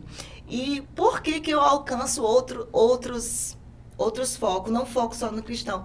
É, eu falei com um amigo meu esses dias, que a maioria das pessoas que me ajudam, elas não são cristãs, entende? E são pessoas, assim, cheias de Deus. Coração grandíssimo, né? né? É, elas não são crentes, mas são pessoas cheias de Deus. E eu acredito que muito em breve, assim, se é do projeto de Deus, vai ser resgatado sim. Então, cristão não é levantar a placa de uma igreja, não é, é estender a mão e é levantar quem está caído, é fazer o que Jesus faria, né? E sobre salvação, salvação é individual. E salvação, ele não é feito por fé e nem por, por obra, né? É, é por esforço. E eu acredito muito bem nisso. Então a minha mente ela não, não fica cativa em prisões, né, que que, que o homem tenta que o colocar. homem cria, né, que as doutrinas cria, não está cativa nisso. É, e aí eu recebi muito isso no, no, no, nos direct, né? Sobre a me achavam vaidosa, não sei o quê, e vai. Eu tenho a doutora Luiz que cuida da minha aparência, da harmonização facial. E as pessoas, isso não pode fazer, aquilo não pode fazer, isso é pecado, aquilo não é pecado. Eu falei, será que irmã fica o dia todo futucando minha vida no Instagram? Não é pecado, Senhor. Eu me senti bem com o meu corpo, é, transmitir. A... Eu vi casos de. Eu, no caso, um, um influencial que eu sigo, o Yezer, ele tinha um rosto muito feio e ele falava, ele falava que ele não se sentia bem quando ele falava, ele ficava assim. Aí ele fez a harmonização facial, né? Mudou aqui a questão aqui da estrutura, até a estrutura óssea dele, dele, o caso dele foi, não sei o seu, mas foi bem mais Bem mais além. É, mais só além. Botox, gente, só pra tirar a rugas que eu, eu converso com expressão. Aí eu ficava, engiava muito o rosto, só botox preventivo que eu faço. Ah, é. E então ele falou que ele se sentiu muito melhor, mais seguro, mais é, confiante. Mais segura. Entendeu? Então, qual. Por que não, gente? Se isso tá melhorando para mim e para as pessoas que estão tá ao meu redor. Então, eu também não vejo nada disso de questão de vaidade. E eu, o que tu me falou da questão de viver pela fé, me veio a lembrança aqui, só para finalizar, que a gente entra em vários assuntos, da Andressa Urati, né? Ela é muito dinheiro, aí foi para, no caso, para a igreja que eu acho que era o caso da família dela, e de lá ela começou a doar carro, casa, de carro, casa, de carro, casa. Ela se viu no momento que, não sei, né, vou, vou colocar dessa forma aqui, a igreja estava pegando tudo que ela tinha construído, né, e colocando aqui, não, viver da fé, não sei o que e tal, e, e, tiro, e pegou todos os bens que ela tinha, né. Eu falei, uai, mas como assim? Né? A pessoa quer dizer que a pessoa não pode ter uma casa boa para morar, um carro bom para andar. Na verdade, eu, eu almejo, assim, eu, eu, eu pastoreio hoje, né? Eu, eu oriento pessoas e nesse sentido eu sempre digo assim, se, se a ovelha, vamos dizer, né? Que é o discípulo, se o discípulo quer viver bem, que eu, eu também tenho que viver bem se eu quero viver bem, eu quero o meu discípulo bem. Eu digo assim, minha igreja, olha, que é a igreja de empresários, viu? Quem não é ainda vai ser em nome de Jesus. Amém. Não pelo, pelo olhar material, mas a saber que você só vai dar se você tiver. Como que eu tô com a igreja missionária e meu povo tá pobre? Entendeu? Então, assim, eu quero que eles produzam, que Deus, de certa forma, faz ele viver uma prosperidade, que prosperidade não está ligada a dinheiro, né? Somente a dinheiro. Então, vivam uma prosperidade em termos geral, para que eles possam entregar. A Bíblia diz que mais maior é o que dá do que, do que recebe. Então nós temos que viver isso. Jesus ele, ele fez, eu creio que ele fez o voto da pobreza, né, de não acumular bens, né? Mas ele tinha né? Ele tinha, ele tinha como entregar. Paulo tinha como entregar. Os irmãos da igreja primitiva é. tinham como entregar. Então, como eu vou entregar se eu não tenho para mim? Sabe? Mas olha o que é interessante na igreja primitiva, não tinha necessitado entre eles, porque mesmo se a Andresa, né, que é o fato, tivesse dividido de forma igual, alguém teria que ter dividido com ela se tivesse seguindo o módulo da igreja primitiva. Mas o, o fato da, Andresa que eu, que eu avalio é que a Andresa aceitou Jesus pela dor. Sim. Quem aceita Jesus pela dor, é difícil conhecer a verdadeira essência do amor. Sabe? É aquele medo, não vou largar porque eu vou morrer, vou aceitar porque eu vou morrer. Não, Jesus ele é lindo, ele não é covarde. Ele não vai fazer você se colocar numa situação de extrema como ela estava, para que você seja obrigada a aceitá-lo. Por isso que eu te falei que quando eu vou pregar Jesus, eu não prego ele de maneira invasiva. Eu, eu deixo as pessoas querer, sabe? O presidente quis, algumas autoridades aqui têm que querer para me orar por eles. Eu não vou pegar de maneira invasiva e colocar meu Jesus de goela abaixo, que amanhã pode ser muito tarde, não. Jesus tem um momento e tempo para tudo.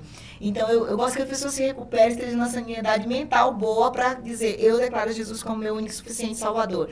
Eu pegar alguém que está morrendo ali, eu pegar um, alguém que está baleado. Ele nem está sabendo o que ele está falando, né? Então, assim, a Andresa, a partir do momento que você aceita Jesus pela dor, você não vai entender o que é a essência do amor de Deus. Ele, ele é livre, ele não te deixa cativo. Ainda que tu tivesse doado todos os teus bens ao pobre, você não estava sentindo nada a respeito disso, porque você não doou ao Ela, ela sentia, é, na verdade então, assim, ela falou porque ela sentia culpa, né? Ela é, dava porque ela sentia culpa. Entendeu? Então, assim, ela, ela foi orientada talvez de forma errada, que, que isso também é, eu gosto de deixar isso bem claro, é esclarecido. Vai para a Bíblia ali, por, por mais que tenha a pastora Mel te orientando, você tem um pastor te orientando, vai ler a Bíblia, sabe?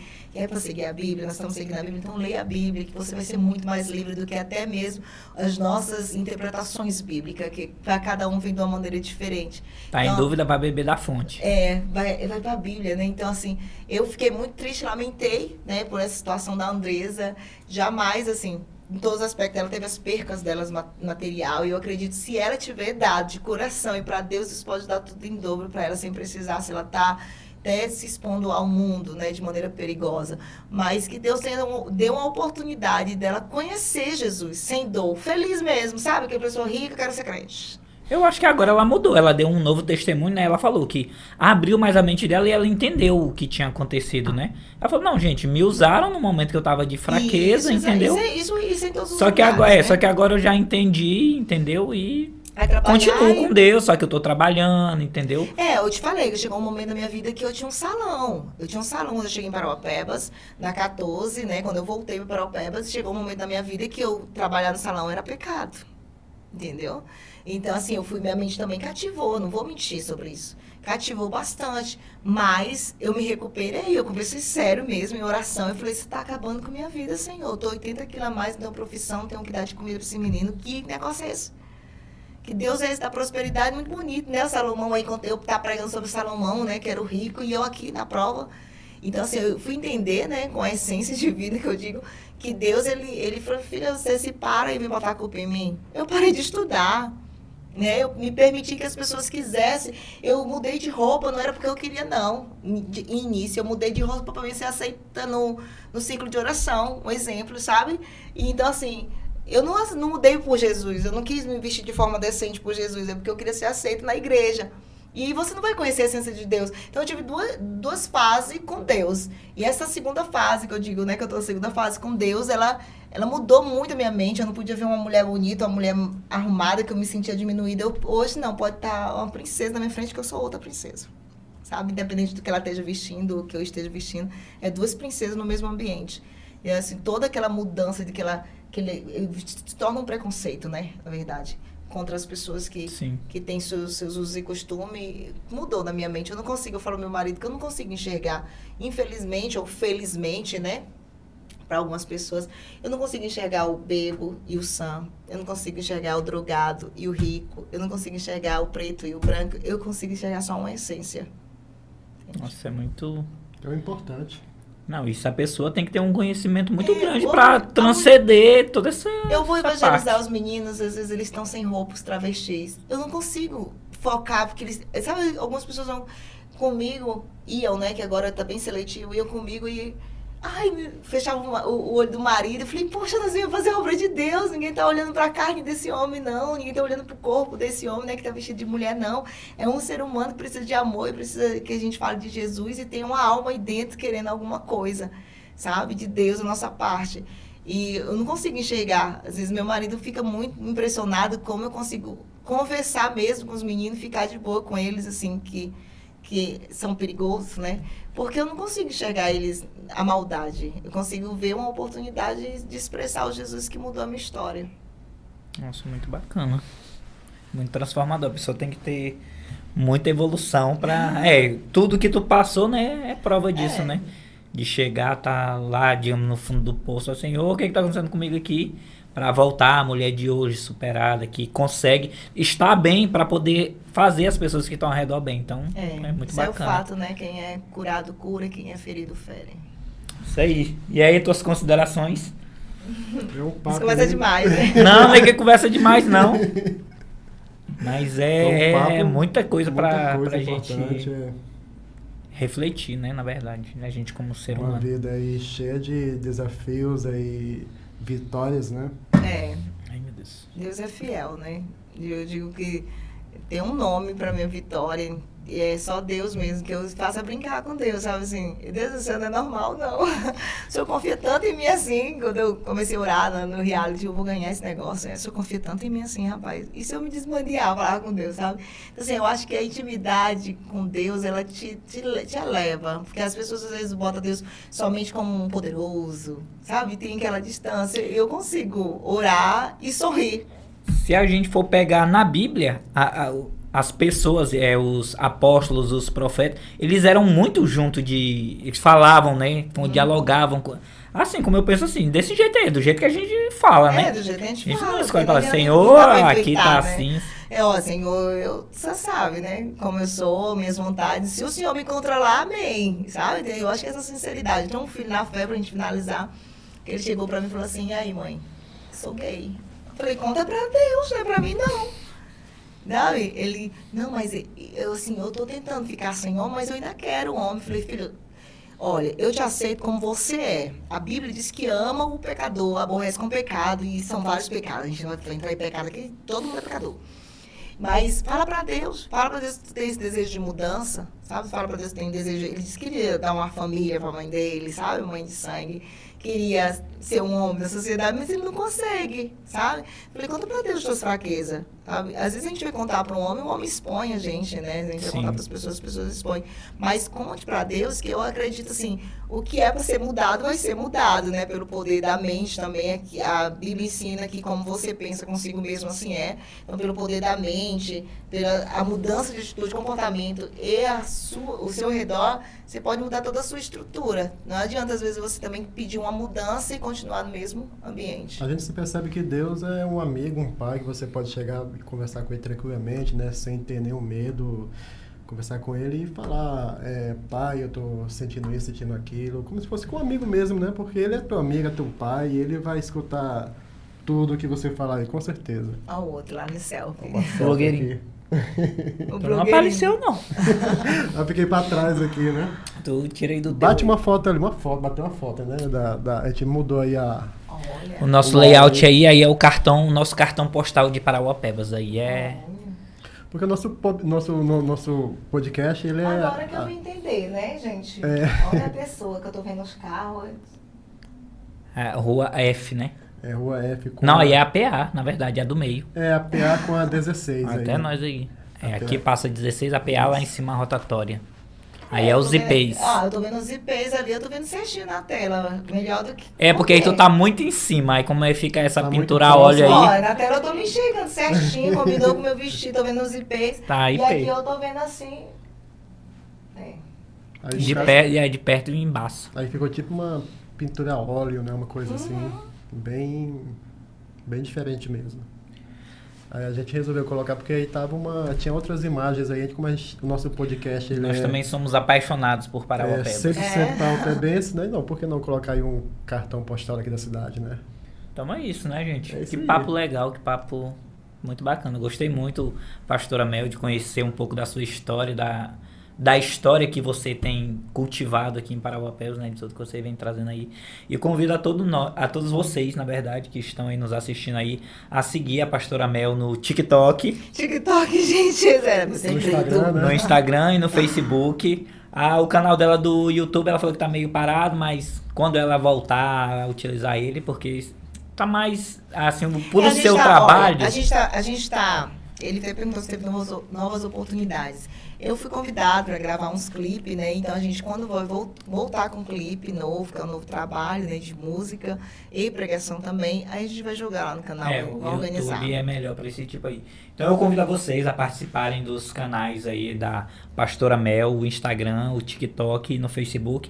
E nós também, o Pebas Podcast, você entra lá no nosso Instagram, no nosso YouTube lá e segue a gente lá para dar essa força pra gente e levar esse nosso bate-papo aqui para mais pessoas para ele ultrapassar as fronteiras aqui de Parauapebas aqui É e chegar em mais pessoas. Verdade, E gente. também compartilhar nas redes sociais, né? Com os amigos, nos grupos de WhatsApp, aí no Telegram também.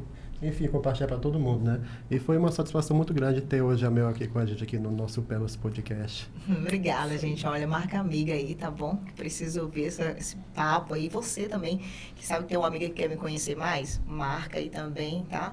Deixa o arroba dela aí que, olha, quem estiver marcando, eu vou seguir lá pra página de vocês. Aí vocês Coisa me boa. seguem de volta. Isso aí, gente. Muito obrigado. Ah, e lembrando, a gente tá na metade do nosso, é, do nosso caminho principal, que é mil inscritos no nosso canal do YouTube. A gente tá com mais de 500 inscritos já, né? Nesse pouco mais de um mês aí de canal. E eu quero convidar você a se inscrever, principalmente no nosso canal do YouTube, pra gente chegar aí aos mil inscritos aí. Peço pra vocês se ajudem aí. A pastora que entra em oração pra acelerar o negócio, que o negócio vai, mas Vamos lá, gente. Todo acelerar. mundo seguindo, tá bom? Eu quero ver vocês dando aí um baque. Ó, e eu quero muita visualização, viu? Eu vi que eles fizeram lá, tem uma página aqui de fofoquinha que nossa, que eu sigo. e ele viu lá, ele faz a- eles fazem uma análise de visualização. Viram bastante visualização e comentário nesse vídeo aqui, tá, meu povo? Gente, quero mandar um abraço, Pode tá? mandar. Mandar um abraço pra família. Em modo geral, família que tá em Marabá, marido, todos. E mandar um abraço também lá pro assentamento A Fazendinha. Mandar um abraço pra galera de São Paulo, tá bom? Em breve tô aí de novo na gravadora. E mandar um abraço pra Sam, que é minha. Ela é. Cuida da minha comunicação, né? Visual, cuida da minha página do Instagram também. E todos vocês, gente, de Propéus e a galera do Centro Pop. Show de bola, isso aí. É isso aí, pessoal. Valeu. Valeu, obrigado.